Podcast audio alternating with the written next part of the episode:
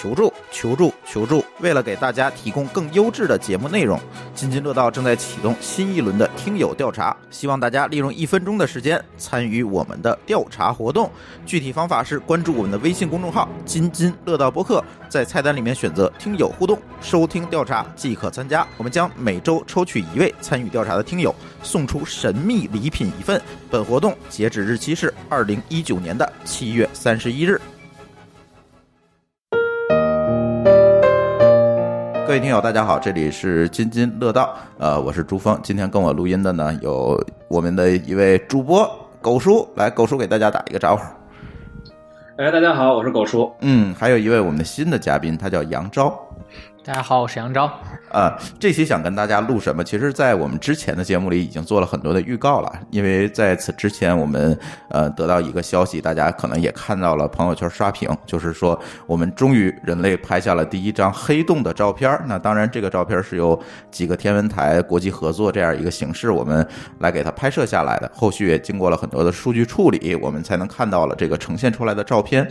那当然了，在这个照片出来之后呢，我们不出意外的看到了朋友圈的刷屏。嗯，但其实我们过了一下朋友圈里这些文章，其实说的靠谱的并不多。所以那天呢，当天我们就立了一个 flag，我们说我们一定要找一个专家给大家好好聊聊这事儿。但是呢，一开始我们选的是狗叔，但是狗叔呢虽然是北航毕业的。挨边儿，但是呢，你说讲这个具体的理论物理啊，我觉得可能也也比较难。所以那天西桥给我，我不是物理系毕业的，对，所以那天西桥给我们提供了一个非常好的嘉宾，呃，也就是今天跟我们一起录音的杨钊，呃，他其实是呃斯坦福大学理论物理专业毕业的博士，哎，我觉得这个足够了，所以我们今天正好坐在一起啊，给大家聊聊。来，杨钊能不能先给大家？介绍一下你自己。当然，当然啊，我的话是本科，还有你要对一下那个话筒。好的，好的。当然，那个我的话，本科和博士期间都读的是理论物理。嗯啊，本科的话相对做的东西更杂一些，但也是跟凝聚态物理相关的东西。但博士期间就更多做的是一些纯理论物理，比如弦论呀之类的呃一些研究方向。嗯呃，可能弦论大家不熟悉的话，就是我做的跟 Sheldon 是同行。OK，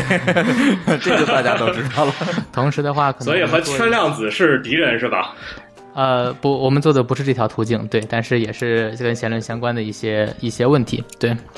圈量子是其中的一种途径了，不完全一致，对。但同时，所以说你们是敌人吧？我们是很好的友友友友商。这个。对，同时我们也做了一些呃 AI 和物理的交叉，比如说从物理的角度理解为什么深度学习的效果这么好，并且把一些深度学习的网络用在了弦论里面，解决这些弦论的问题。嗯。呃，科研方向跟黑洞以及呃时空的一些量子的结构都有相关。所以这个话题我也非常感兴趣。嗯嗯嗯嗯，哎呃，我我特别想知道杨昭，你为什么想到了学理论物理？其实很多人看着这个专业可能就望南而退了。嗯，你是怎么想的学这个专业？呃，其实这个想到学它，它其实是一个自然而然的过程，它不是一个突发想到。嗯嗯。可能从高中期间我就做这个物理竞赛嘛，嗯，当时就一直对物理非常的感兴趣。但是坦率的说的话，呃，高中对于物理的理解和上了大学之后是完全不一样的。当时选择物理系，现在回头看，主要的原因还是比较喜欢学物理。嗯。但是学物理和物理学是天翻地覆的区别。对。等到到大学之后，你。看到真正的一流的物理学家怎么去理解物理理论的时候，你才发现哦，你物理学入门了，你有一套很本质，相对来说从物理角度很本质、很简单的一个世界观去理解世界上很多的现象，这是你很喜欢的一种思考方式。嗯，包括无论今后是做任何的事情，无论你是工作也好、创业也好、做研究也好，都是用这套世界观去理解的话，会对你的思维方式会有一些。不同吧，也是我比较喜欢的世界观。那你在大学的时候就做了很多，我相信你在无论是研究生阶段还是博士阶段，可能都做了很多的研究。能简单的让大家都能理解的话，给大家讲讲，你平时这些研究都是干一个什么样的事情？嗯，我尝试一下啊，这个 毕竟有点挑战啊毕竟我是跟稍等同行，你让稍等很简单的讲一下他在干 什么也很难的，毕竟讲了好呃快一百集了。对，呃，我可以讲一下，就是我们大概是这个方向是啥，但具体我们怎么去研究以及内容是啥，可能太太专业。嗯但我觉得我们研究的话题是一个大家都很感兴趣的话题。嗯，就是核心来说，我们想去理解，呃，时空在一个无穷大的一个放大镜的情况下，你去看它的细节，它的细节到底长什么样子。嗯，我们为什么要研究这个问题呢？因为很很简单，我们现在对于时空的理解，比如说从黑洞这个话题的话，就是从广义相对论的角度去理解的话，就是一个相对连续的一个几何体。这句话可能有点抽象，你就想象它是个盒子。嗯对，一个盒子有什么属性呢？就是你无论用多么大的倍数去看这个盒子，有一米就有一分米，有一分米就有一厘米，嗯你是一个可以无限细分下去的状态。那么，这是我们整体对于呃时空的一个直观的理解，但我们学物理的人都知道这个理解是不对的。为什么呢？其实可以有一个很简单的一个思维实验，可能两分钟能说完这个事情。嗯呃，我们如果想要知道一一厘米的东西是个什么样的的话，我们需要一个尺子，它的尺子的精度比一厘米还要小，否则你的精度没有被测量物体小的话，你是测量不出来它的。是。那么简单来说的话，呃，我们怎么去拿尺自然界的尺子呢？光是一个很好的尺子，嗯因为光有波长，嗯对。那么我们想测量一个极其细小的结构，我们就需要一个波长比这个结构更短的光去打到这里面去。之后的话，你会发现爱因斯坦告诉你一件事情，就是光是有能量的。波长越短，能量越高，所以紫外线可以杀菌，红外线只能加热。嗯对。那么，当你用很短波长、很高能量的光去探测这个时空结构的时候，会自然而然的引起这个时空本身的扭曲。其实这个话题和我们今天黑洞有关系。其实就是这个光给它施加了一定的力。呃，它光有能有质量之后，自然会把时空扭曲。嗯嗯那么，当你的这个精度足够高、波长足够短的时候，它自然会形成一个黑洞。嗯黑洞的属性就是你任何的信息从内部都出不来。嗯那么我们重新理一下这个逻辑。嗯我想去看一个极其细小的结构的时空的结构，我们用了一个很高能量的光去探测，结果发现什么都探测不出来。嗯那么也就是说，我们这个假设其实是不成立的。你无论用什么方法，从这个经典的理论去理解的话，你得不到任何信息。那么我们会认为这个不可测、不可证伪的东西它不是科学。嗯所以我们最开始对于时空的这个假设是不对的。那具体它长什么样子，这是我们研究的话题，我就不往下去发展了。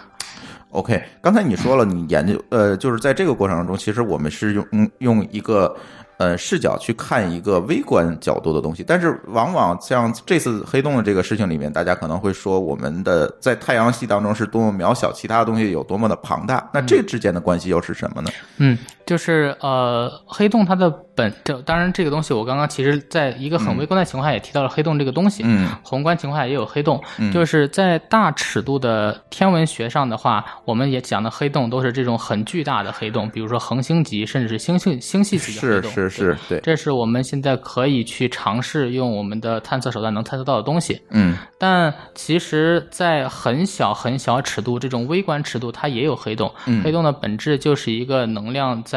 密度足够高，然后信息传统理论里面信息出不来的东西。嗯比如我们之前在还有一个物理学的话题叫做上帝粒子 Higgs，啊、希格斯粒子。那么他就还担心的是，当你做高能的粒子碰撞的时候，单位的这个能量密度足够高，嗯那么就会导致的现象就是也会产生微型黑洞。这种微型黑洞会瞬间的蒸发掉，但是它依然是一种黑洞，所以它是呃不同尺度的同一个行为的表现。嗯，可以这么说嗯嗯，嗯对。那接下来一个问题就是，这个黑洞是怎么产生？是由我们观察所产生的，还是它就是客观存在的？它是客观存在的一个东西。我们现在还是在一个大尺度，我们讲一些大尺度的东西。对，对对对对，在这个大尺度的范围内，在宇宙学的范围内去讲的黑洞的话，它其实更多的是呃这种宏观的黑洞。嗯那么呃大家比较清楚的一些黑洞的形成机制，比如说一个高质量的恒星，嗯在那个呃暮年的时候，当它晚期的时候，它会由于能量的内部的核反应的能量不足，然后导无法抵御它的引力，那么它会坍缩。坍缩最终一步一步的话，如果它无法抵御到这个呃经过了白矮星的阶段、中子星的阶段，这些各种量子力学都无法去顶住这个引力的话，最终它会坍缩成一个我们认为引力呃，sorry，能量密度足够大的东西，然后这个东西就是黑洞。嗯，对，嗯，这是一个呃恒星级的黑洞，其实就是一个密度接近于无限大的一个质量密度接近于无穷一一个东西，对吧对？OK，嗯，狗叔，你有什么问题吗？呃，这个黑洞这件事情其实挺有意思的。其实最早大家说有黑洞，其实是一个非常理论的事情，就是爱因斯坦发明了呃什么发明，那个发布了自己的广义相对论之后，然后大家通过计算就预言了说可能会出现一种。嗯，这种天体，然后它的天体的引力会强到所有的光线都出不来。其实它是算出来的，预测出来，通过算法这是当时是算出来的，嗯。对，对，这是当时算出来的。嗯。然后我记得在我谁也没有特别见过小的时候对吧？对，当时没有办法观测，嗯。这就是说我当时在我小时候看有一套书叫《十万个为什么》，嗯。我觉得这是个暴露年龄的话题 啊。然后这套书上，啊，这套书上当时介绍了黑洞，还说黑洞是个假设，然后到大概。我记着，大概到两千年左右的时候，这个就是一个就是之前的一件事情，就是当时就是一帮科学家对银河的银心，就是银河的中心，花了大概十六年的时间做观测，当时用哈勃去观测的，嗯然后可以发现，当时银心周边有一些。那个恒星是高速，甚至于接近光速三分之一到光速三分之二这种速度在运动，所以当时大家所有人都说这中心只能是一个黑洞，嗯，而且在它的中心什么都拍不到。嗯嗯，为什么它高速运动它就是一个黑洞呢？呃，这个问题就是在于，你可以去想一下，地球围绕着太阳的运动是由于太阳的是一个质量非常大的天体，它不管什么原因吧，反正地球由于这个引力的作用，地球就会以一定的速度绕着太阳跃动，在越绕着太阳在绕动，然后这个中心天体的质量越大，可以说就是让它周围这些天体绕动的速度越快，这是一个就是非常就是很一般泛泛的来说的是这么明白一个概念明。白，嗯对，如果说是一个以这么高速的形式在运动的话，那么它需要离这个天体特别特别的近。嗯，对，那么其实就告啊诉你的对话，你能估算出来这个中心的天体大概它的密度是个什么样子的。后来你发现，嗯，常规天体都达不到这个密度，否则它就是如果离这个这么大质量东西足够远，它也会比较慢。嗯那问题是你你这么快的话，说明它的中间的密度是足够大的。OK 那唯一的可能猜测是黑洞。也就是说，通过我们观测它周围的恒星来推测它这个中心有一个黑洞对，但是我们谁也没有见过，是的仍然还是没有见过，对吧？嗯，就是没有实拍，但是当时那个事情过完之后，所有人基本上就确认黑洞是一定存在的。嗯嗯，就不再是十万个为什么上面的假设了。对，不再是、嗯不再是这种假设，然后大家所有人就是，所以才有了现在说大家说我们实在想看黑洞，所以我们想拍一拍黑洞这件事情。明白了，就是 我们都通过理论或者通过间接的方式，我们认定有这么一个东西，但是呢，这个东西又不存在，没有被拍下来，所以我们一定要想一个办法把它拍出来一个形象给大家来看。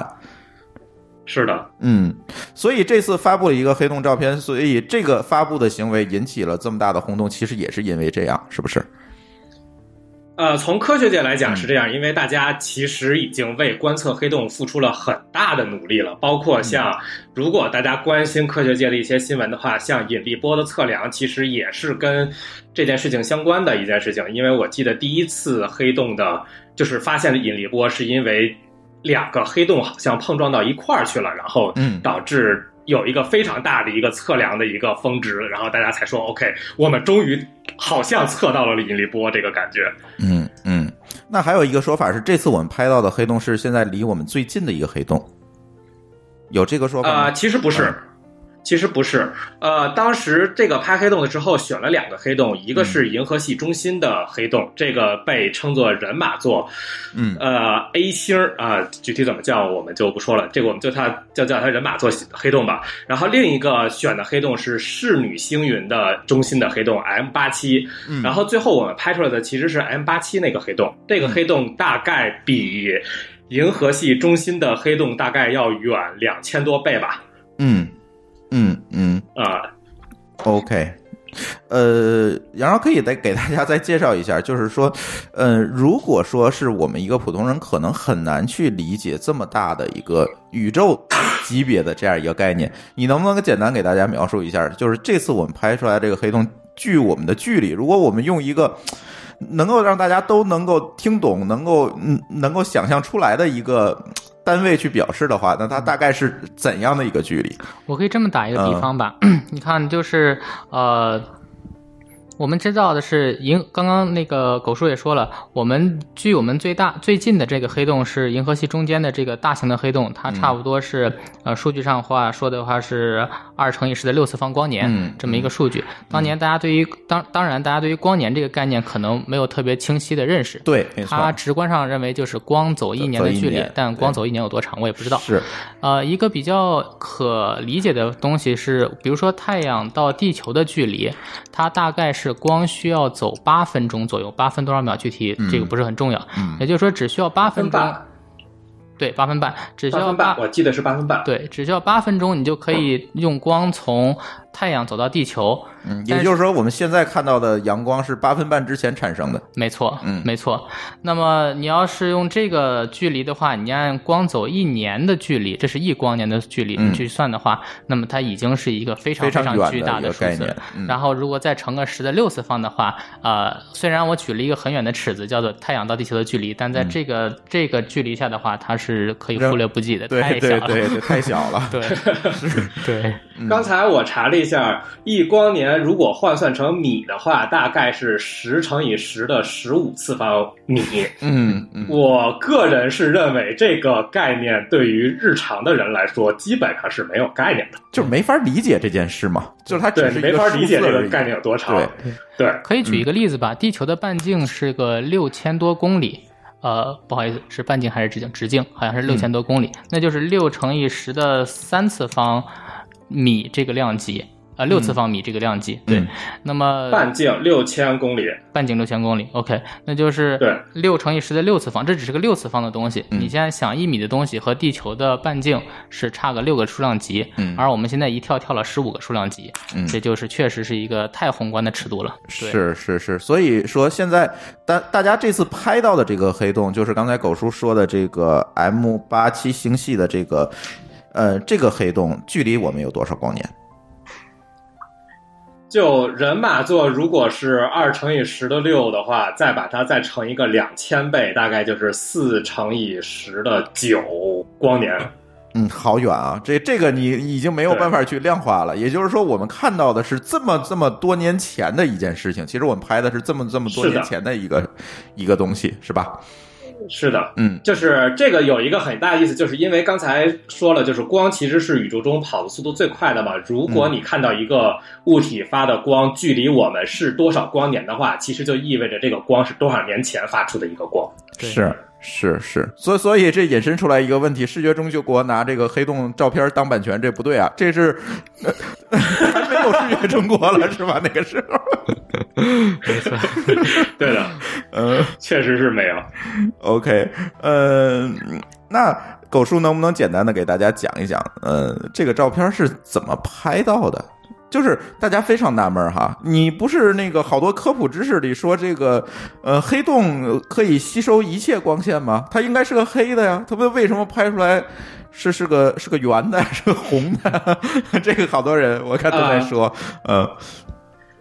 是这样。如果大家去想一下，当时看《星际穿越》的时候，那个黑洞周围其实也不完全是黑的，它有一个东西叫做吸积盘，嗯，就是围绕黑洞旋转的一个，应该算是气体的一个圆盘。它由于围绕黑洞高速旋转，所以它刚才也说了，就是你速度越高，然后你的能量其实是越大，所以它是会向外辐射，嗯，一些很高能的。射线呀，或者就其实就是光嘛，你可以把它简单的理解成就是一种很高能的光，只不过已经超过人眼的视觉可视它并不是可见光，对吧？它已经能量非常高，它不是一种可见光范围了。对，对，呃，当然它也会辐射可见光的部分，但是它大部分应该是集中在不可见的那个范围。嗯，然后其实人类这回去拍的话，主要是去通过这个东西来去拍它。嗯。所以他是去探测一个，应该怎么说呢？就是算是一种高能射线。然后从科学家的最后的分析来算的话，理论预测就是黑洞周围的这个气体在一毫米波附近辐射强度是最高的。嗯所以这回所有的拍摄的目标都是在拍这一毫米波。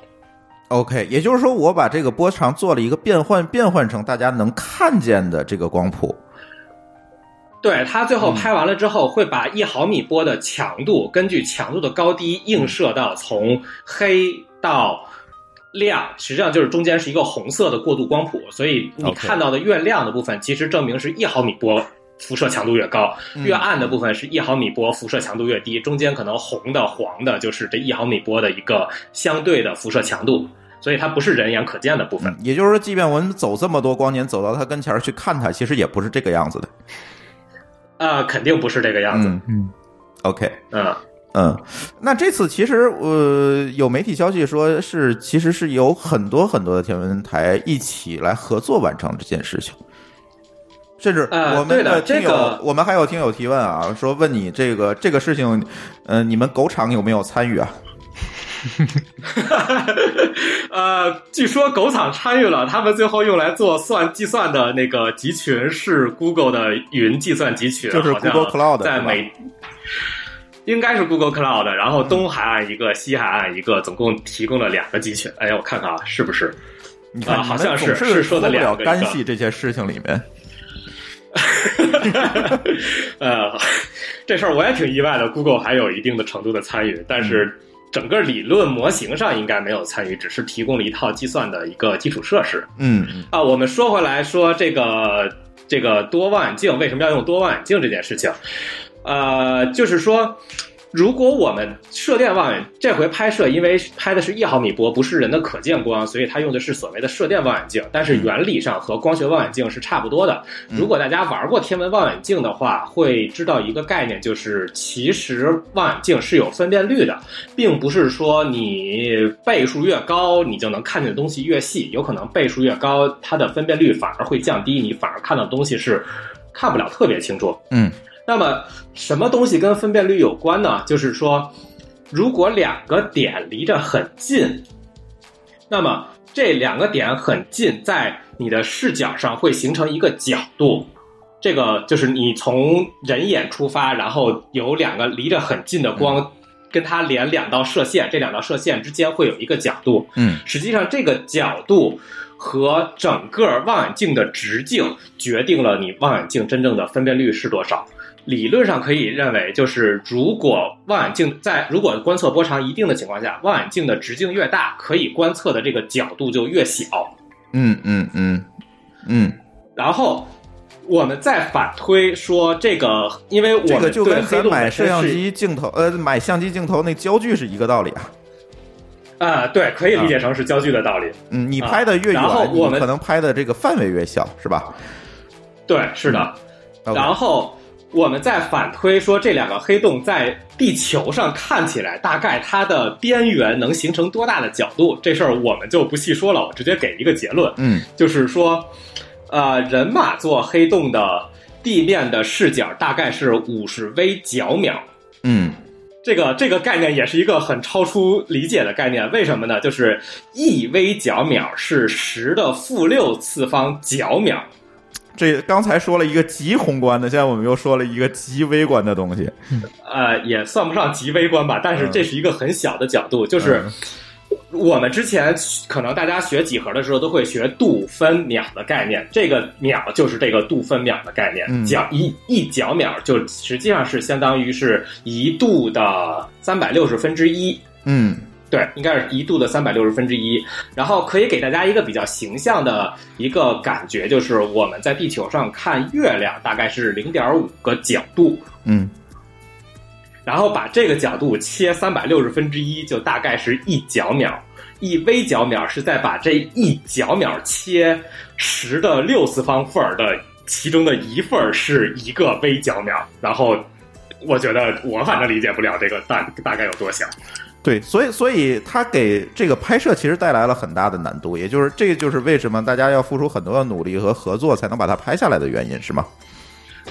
是的，然后刚才说了，这个人马座的黑洞是五十微角秒，然后 M 八七星系因为比人马座黑洞要大很多倍，我也不说具体倍数了。然后它在地面的视角，虽然它离我们远，但是它在地面的视角大概是四十微角秒，也就是说这两个其实在嗯，听明白了，就是这两个在我们地球上看起来是差不多大，而且是我们在地球上能看到的基本上最就是视角最大的黑洞。嗯嗯嗯，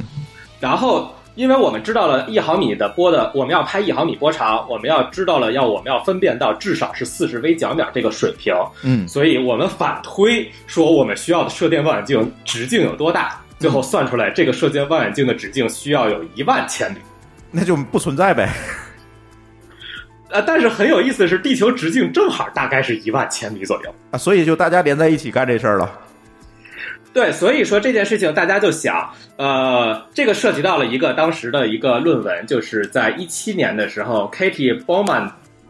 博士一位博士，当时他写的一个论文，就是说我如何在没有办法做一个整个的望远镜的情况下，我在这个望远镜上通过几个有限的点来做采样，嗯，然后从这个采样再反算回我有一面大望远镜的时候看到的样子是什么样。嗯嗯，哎，这个是不是就像是杨昭正在正在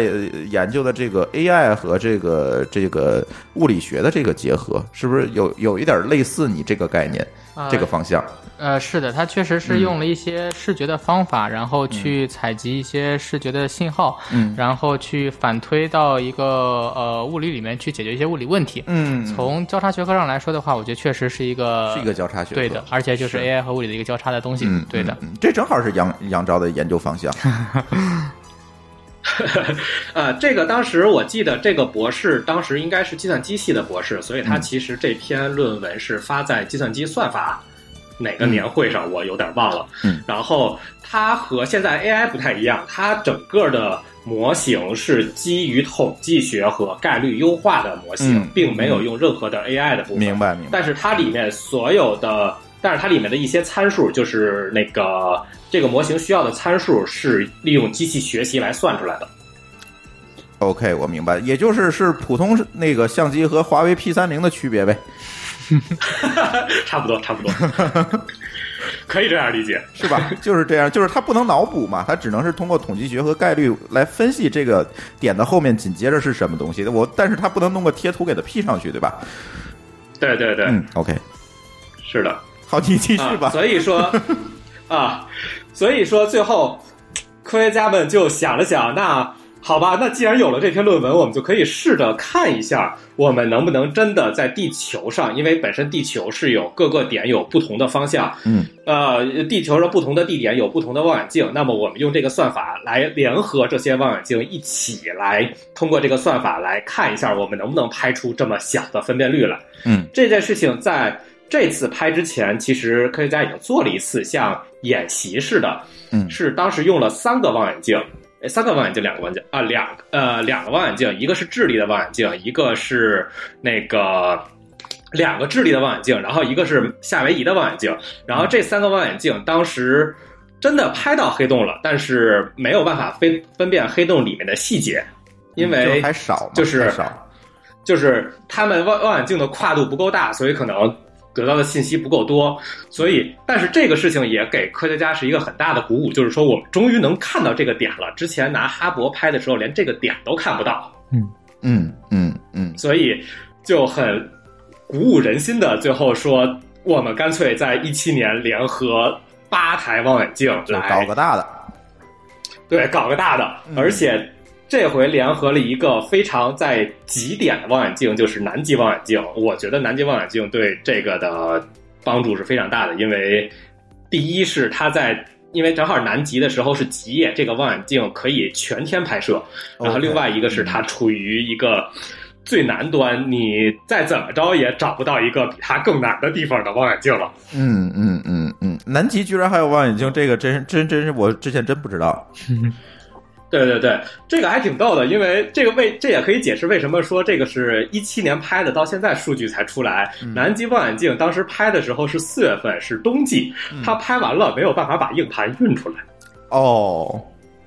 它没有联网，因为数据量太大了，对它没有办法用网你如果嗯，他没有办法用网络传，所以只能等到来年的十月份，他那边暖和了，才能说把才能发个快递、飞机叫个顺呀，丰啥的。嗯，对对对对对对，嗯才能把硬盘运过来，然后给大家做一起做数据分析。嗯嗯嗯，所以这就是这个延后的原因。这拍的时间其实挺早，但是最后其实是延后了这个时间。对，然后延后的另一个原因是因为大家就是为了呃这个事情，就是我们不是说自己在瞎拍嘛，所以其实是有两个计算所，一个是美国麻省理工学院，一个是美国的马普射电所。这两个计算所在德国的马普射同样电所吧？德国的马普射电所，嗯然后这两个计算所基于最早的那篇论文，在相互之间没有任何沟通的情况下，拿着原始数据建立了其实算是同一套模型的两套参数来嗯反推这个。这个像就是最后成像的结果，嗯嗯这个过程也很慢，因为刚才说了数据量非常大，我觉得也不用去讲这个数据量有具体有多大了，因为也是一个大家不太能理解的数字。对对对然。后这个计算的速度也很慢，最后大家是反复计算了多次之后，直到今年大概就是前段时间，他们才说对了一下结果，说 OK，我们认为这个结果是正确的，而且也就是他在没有中间出现误差。也就是他们在一个双盲的前提下，然后各算各的，然后最后对出来的结果是基本是一样的，所以才认为这件事是的情是对的。是的，OK，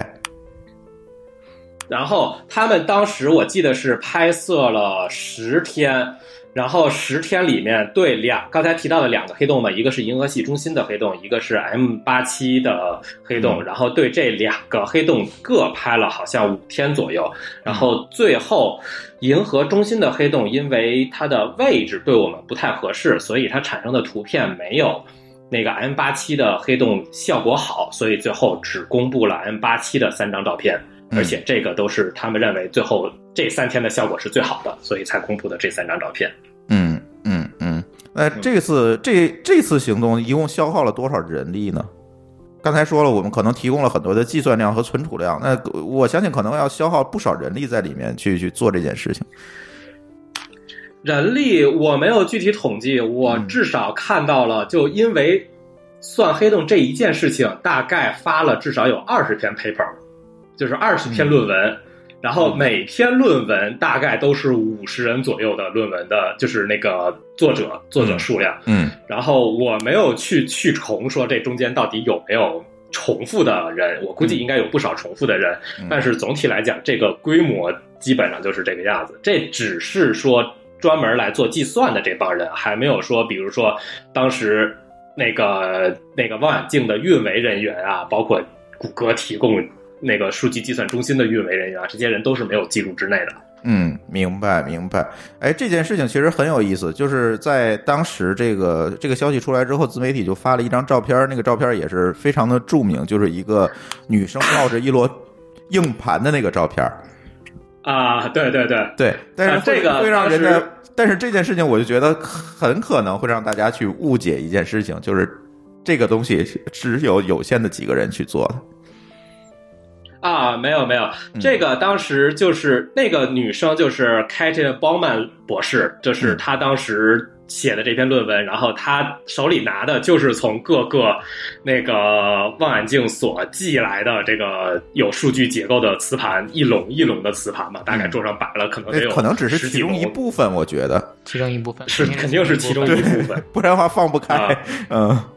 对，但是他也说了，就是他在所有的，因为我看了一下他在 YouTube 上的所有的，包括在 TED 啊，包括给别的科普的一些讲，他都会提到说，我只是这篇论文的第一作者，这篇论文本身来讲还有我导师的帮助，而最后计算的话是整个一个团队的功劳，我并没有我在其中的贡献并没有特别的。就是在最终计算的过程中，我只是负责理论模型这一部分，并没有负责所有的东西。他都会提到所有的人，然后把大概的几个主要的嗯，主任级的人物会把照片都那个显示出来。对，所以在中国的媒体上，就是这个事情就变了，就变成了 一人之力干的这件事情。啊，并不是，并不是这个，这显然是不会是这样。样子的嘛。嗯，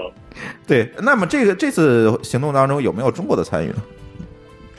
呃，我后来查了一下，中国的参与，上海那个天文所在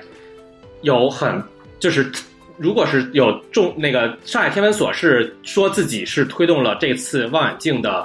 早期合作，嗯同时他们参与了其中一个望远镜的参数的分析和数据的结果处理，但是具体这个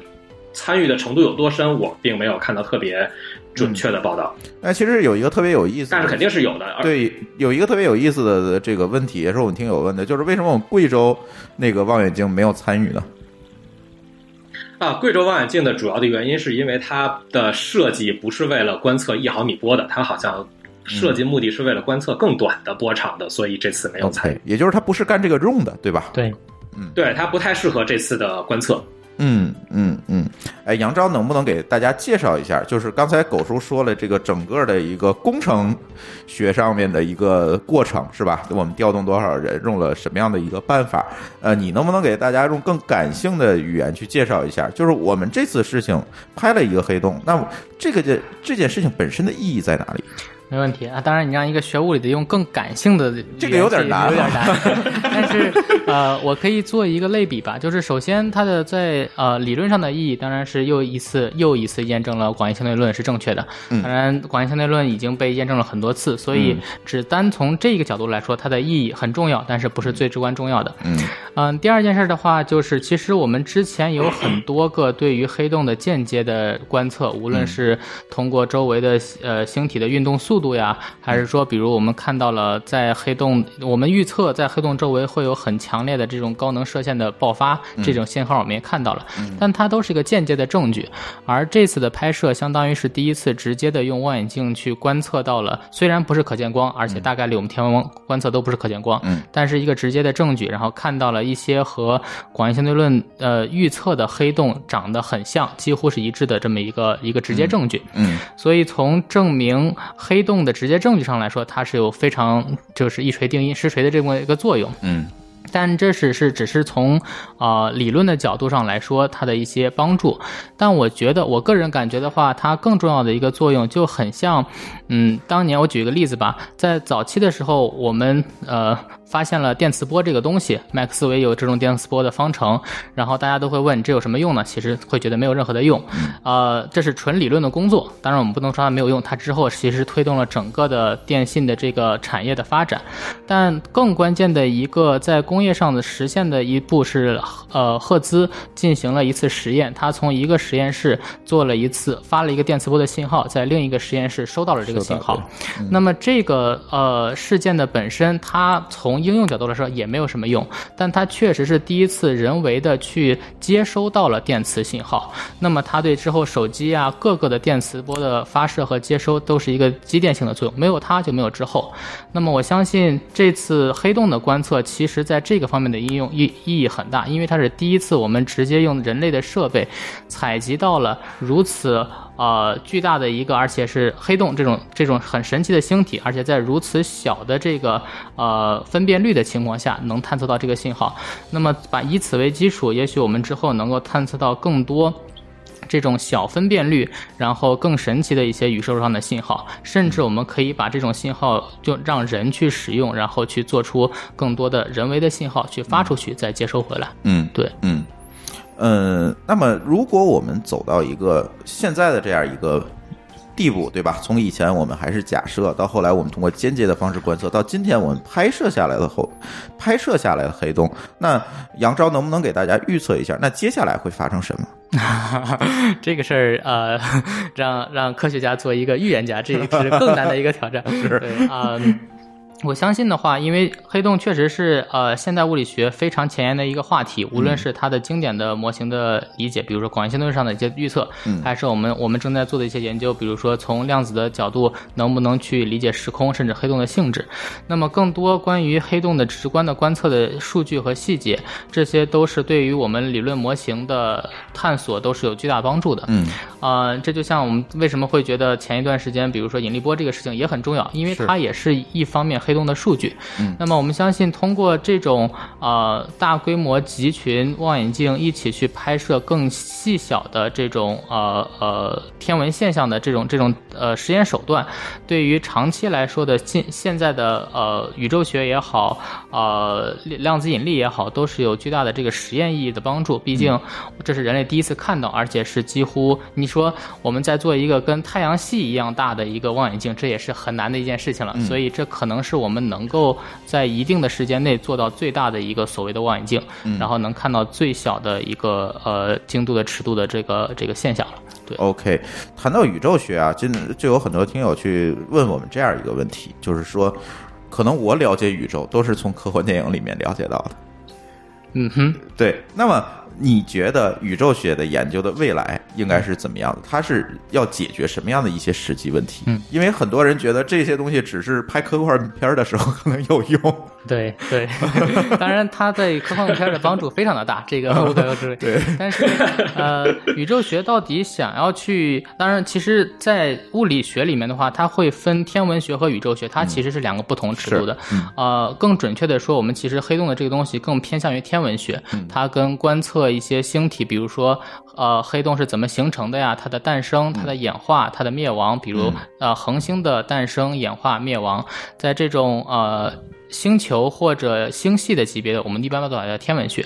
那么这件事情本身的意义非常大，因为确实有很多很多的星体，它的现象是非常奇异的。然后这些东西在我们太阳系甚至太阳系周边的星系都是比较难去难去看到的。那么我们只能靠这种大规模的望远镜去往更远更深的宇宙里面去探测、去观察这些现象。嗯，那么我们如果再呃再往上去走一个一个呃阶段呃尺度的话，尺度对、嗯我们真的看宇宙的话，大家其实更关心的问题还是呃在宇宙诞生的初期。它是一个什么现象？因为在那个阶段的话，其实广义相对论就已经失效了。嗯，因为它的呃时空的曲率，就是弯曲程度，就已经接近一个红黑洞，而且是一个宇宙级别的黑洞。嗯对，你可以认为把全宇宙的物质压缩成一个黑洞的状态。嗯这个时候，呃，我们并没有任何的理论去理解这个时候宇宙发生了什么事情，嗯以及啊。呃如果这段我们无法理解的话，我们并不能预测在很远很远的未来的情况下，我们的宇宙会变成什么样子。比如说，它会像现在一样持续的加速膨胀，然后最后变得星系和星系、星系和星系之间的距离都非常非常远。嗯然后宇宙因为它很远，所以它的亮度很大，呃，很很小。嗯因为你相当于把很多的灯泡放得非常非常远，那宇宙就非常的暗。嗯那么慢慢就会认为是一个叫做死亡的状态，还是说，比如说我们宇宙最终还会再弹反弹回来，然后变成一个收缩的状态，然后再回到一个另一个起点的状态，嗯这都是宇宙学非常关心的，在。呃，很久的未来的话，宇宙的最终的命运是什么样子？当然，科幻小说也讲了很多关于这对个事情。对对但从科学的角度来说，这都是我们很关心的一些问题。对，，OK，呃，狗叔，你有什么要说的吗？呃，我觉得可能对于天文学这些理论研究，他不太关心，就是具体对我们的实际生活有什么意义。他更多的关心的意义在于，就是我们的世界是什么样子，或者我们的历史是什么样子，是嗯就是那种真实的样子是什么。然后它在中间产生的很多的过程，比如说像这次的算法，然后包括整个射电望远镜的一些理论模型的完善，才会对我们真正的生活产生其他方面的影响。嗯然后这这个算是我们探究科学的、探究现实的极限，然后对我们最后真正的我们周边的生活产生的影响，然后这个才是这个可能是这次对于我们自己。身边来讲的话，它的意义吧，就是一个就是射电望远镜理论模型完善，一个是算法的优化，嗯然后还有一个可能是大科学家大规模有一次大规模协作的经验。嗯嗯，呃，狗叔能不能帮我看一下我们听友有什么留言和问题吗？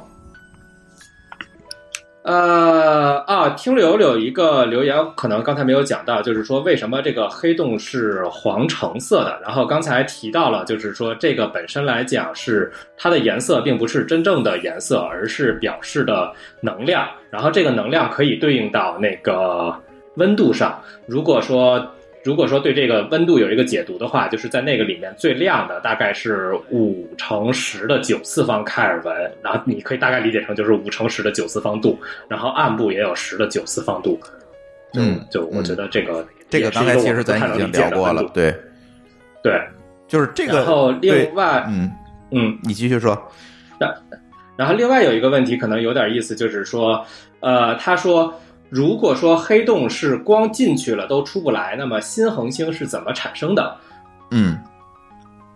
嗯，这个问题，呃，我呃，这个问题的话，就是其实黑洞并不是只是一个吞噬而不输出的一个东西，它也会有输出，它会有输出。对，无论是说它还没有进去的那些物质，比如说在吸积盘里面，由于高速的摩擦，它会产生各种辐射，然后它会把很多的物质喷出来。嗯，对，而且它的这个能量转化的效率是非常高的。嗯，以及从呃更前沿一些的呃。就是我们把量子场论和黑洞的理论放在一起，这是霍金告诉我们的一些东西。嗯，就是我们发现，其实黑洞并不只是在吞噬，它同时也在产生一些辐射。嗯，它会把一些能量以这种黑体辐射的形式，然后呃叫做其实严格的叫叫霍金辐射，然后去发出来。对，那么这些东西其实可以认为是从黑洞里面一步一步吞呃吐出来的物质。嗯嗯嗯，然后我想说，就是其实新恒星并不是在黑洞附近产生的，因为黑洞附近的吸积盘很，因为高有一个高速的引力源，然后它要高速的运动，它很难产生新的恒星。大部分来讲，新恒星都是在，呃，离黑洞比较远的气体云附近产生的。嗯，没错，没错。嗯，OK。呃，我们还有一位听友叫 YYLG，他提问说，《三体》里面的很多物理。知识都可靠吗？比如说曲率驱动，曲率驱动的飞船飞了之后会产生黑洞是啥意思？然后虫洞又是什么意思？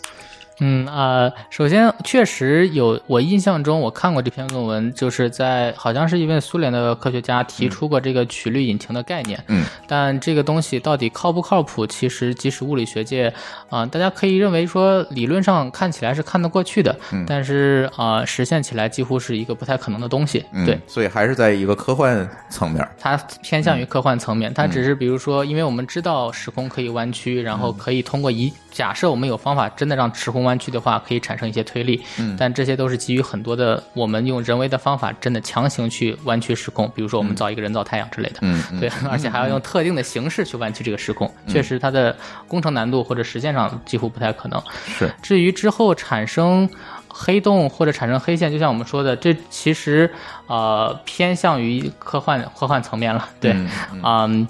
那一段应该是纯科幻的想象，就是他自己给自己的世界里定了一个规则。是的，是的，这个的话，确实在前面的这个理论都不是很扎实的情况下，在预测产生这么一个东西会有什么现象，这几乎就没有人去研究它了。嗯，对，这确实我们不知道结果是不是这个样，但暂时科学上应该是没有这样的一个一个解读的。嗯，至于黑洞和虫洞的话，嗯，最早期的话，我们从广义相对论里面解出来了黑洞的这个理论解，这是我们现在可以猜测的一个黑洞。但是呃，我们又做了一些数学上的呃叫做延拓，就把这个解就是往其他。它的时空上做了一些延拓，后来发现，如果有黑洞的话，似乎数学上合理的会产生一个能够把东西都吐出来的白洞。嗯，那么这个连接黑洞和白洞之间的东西，我们会认为它叫一个虫洞的，我们把它叫做一个虫洞。对，它实际上是呃可以去呃呃。我们的通俗的话就是穿越了时空的距离的一个连接了时呃时呃两个不同宇宙之间的一个捷径，对。然后，那么其他各式各样的虫洞的，我们叫做解，其实也都存在过。但是这个和我们暂时宇宙学上的这个观测的东西还是距离比较大，它还是存完全停留在理论物理的一些呃方程和解层层面上的东西。嗯，对，还是在理论阶段，就是在就像是我们小时候看《十万个为什么》里面黑洞的那个阶段。对的，对的，对的。好像目前没有任何的证据说有类似于白洞或者虫洞的东西被观测到，都是都是算出来的，是在科幻小说里面。对，算出一个是算出来的，一个是在科幻的世世界里，大家会拿这个事情去。构建自己的世界。准确的说，其实是都不知道该怎么去观测这个东西。我们只是有这么一个解的结构，然后我们把它定义叫做虫洞，但它有什么观测学的现象，甚至我们暂时都不太知道，就没有观测方法，暂时都不太清楚。对，嗯。OK，行吧，这期节目就是给大家科普一下吧。我我我我我已经可以相信这期节目比大多数的公众号写的都好了。对，呃，给大家科普一下，因为我觉得一提到这些宇宙啊、这个星际啊等等这些概念，大家就很容易去跟科幻小说连接在一起，就很难区分这里面是哪一部分是科幻，哪一部分是科学。那今天正好，给大家去讲一讲这个科学和科幻之间的界限，以及我们这次。拍出来的黑洞对大家未来有什么样的意义？我觉得这已经足够了。然后，呃，杨昭这一边，因为他人在北京，所以我们也特别方便，可以随时可以再抓他来录音，给大家科普一些其他方面理论物理方面的知识。呃，大家也可以期待一下。呃，狗叔，你那边还有什么要补充的吗？啊，我就想补充一点，《星际穿越》真的是一部很好的科幻电影，里边的东西基本上都是有。所谓的就是理论依据的，是一部非常好的科幻电影，我推荐可以推荐再看一遍。嗯，对我推荐大家再看一遍，这个是真的非常好。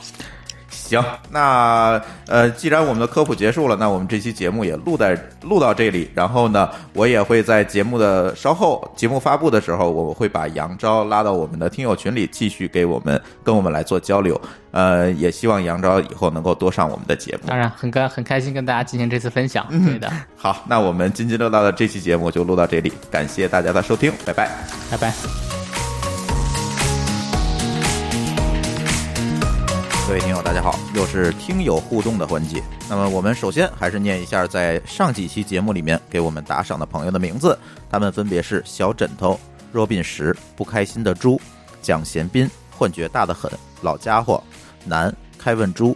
灿、请吃煎饼果子、星海天宫七零零幺幺三、不开心的猪、安妮某、小南、波波波波啊、稳、菌、罗小磊、星海天空。好，感谢以上给我们打赏的朋友，同时他们还有一些留言。若变石说：“朱总的冯。”莫提太有意思了，两位乱炖和乱曹的每期都听，太精彩了。哎，现在仍然是啊，乱炖是我们收听量最高的一个子栏目，但是同时我们也希望有更多更多的子栏目能够提高他们的收听量，比如呃李大夫夜话呀，呃日本异闻录啊，还是希望他们能提高更多的收听量，也欢迎大家关注他们的节目。蒋贤斌说。从播客客户端点击赞赏，跳转到网页，然后需要注册登录才能赞赏，路径太长了。没错啊，这个现在赞赏没有办法，我们能够找到最好的办法，就是在微店上上一个商品，然后大家来打赏，这样看上去呢，第一就是手续费比较低，第二个呢，嗯，大家都能用，因为它支持各种的支付手段，所以呢，暂时先是这样。但是我们也同时啊，在开发我们博客系统的二期需求，在这些二期需求里面有重要的一项就是我们的打赏功能。那我们新的打赏功能里面就会出现一个能力，就是大家看到这期节目，马上就可以支付打赏，同时你打赏的金额会实时的分给参与节目录制的主播和嘉宾。所以这个新的需求里面啊，这个功能就没有问题了。但是现在呢，还得让大家忍一忍，是吧？把这个新的功能我们上线之后，这个问题就能解决了。老家伙说。听老高点评亚马逊，有种老丈人骂姑爷的意思。没错啊，老高这个跟这个亚马逊，呃，其实不是亚马逊，其实跟卓越的这个恩恩怨怨，其实已经成了互联网圈子的一个江湖传闻。很难得在上期节目里，呃，老高把他的这些经历和感受又重新的给大家说了一遍。其实从老高的分享里面，我也知道。就是很多媒体对这件事情有很多的误解和误导，希望呢，我们这个节目能够以正视听，对吧？开文珠说，我的陪票打赏等了一个月也没在节目中有提，海外党伤心，专门回国把银行卡搞好，微信支付才来打赏，希望节目越办越好，加油加油！会员节目早日上线。呃，配票这个事啊，确实是有一点麻烦。呃，麻烦在哪儿？不在于我们不想上，而是我们突然发现上了之后，如果大家通过配票打赏，可能要额外的支付不小的一笔手续费。所以想来想去呢，觉得也没有太大必要。海外党们嘛，呃，咱就别打赏了，对吧？就我们也不是一定要大家打赏，是吧？大家如果能打赏，有条件的可以表个心意；没有打赏的，其实也无所谓。那还是那句话，在新的系统里，这些呃支付渠道、支付手段，其实我们都会加进去。在这个新的系统里，其实这个问题就能够迎刃而解。呃，同时会员节目我们预计在五月底、六月初的时候上线，最晚不会超过六月份。其实系统已经做完了哈，呃，但是我们现在还在思考用什么样的节目来呈现给大家。这个其实上期也说过。同时，其实大家如果成为我们的会员，还有其他的一些福利，比如说可以免费参加我们的线下聚会，可以拿到未来我们这种线下旅游活动的代金券等等，我们都在策划和计划当中啊，也希望大家能够期待一下。十三说，秀恩最后总结升华的很好，游戏过程中最重要的。是玩游戏的人，这是关于游戏那期节目。星海天空说，各种知识和趣闻轶事，听一期节目如行万里路。没错，没错。呃，其实这也是我们想给大家表达的一个节目的形式。但是，就像大家在节目开头时候听到的片花一样，也希望呢大家能够积极的。参与我们这次的听友调查，其实这个听友调查是新一轮的听友调查啊，之前其实做过，但是我们希望获得更新的数据，也欢迎大家积极的参加。而且这个听友调查是有奖的那，至于是什么样的神秘奖品，稍后会给大家揭晓。好，这期的听友互动就是这样，感谢大家的收听，我们下次节目再见，拜拜。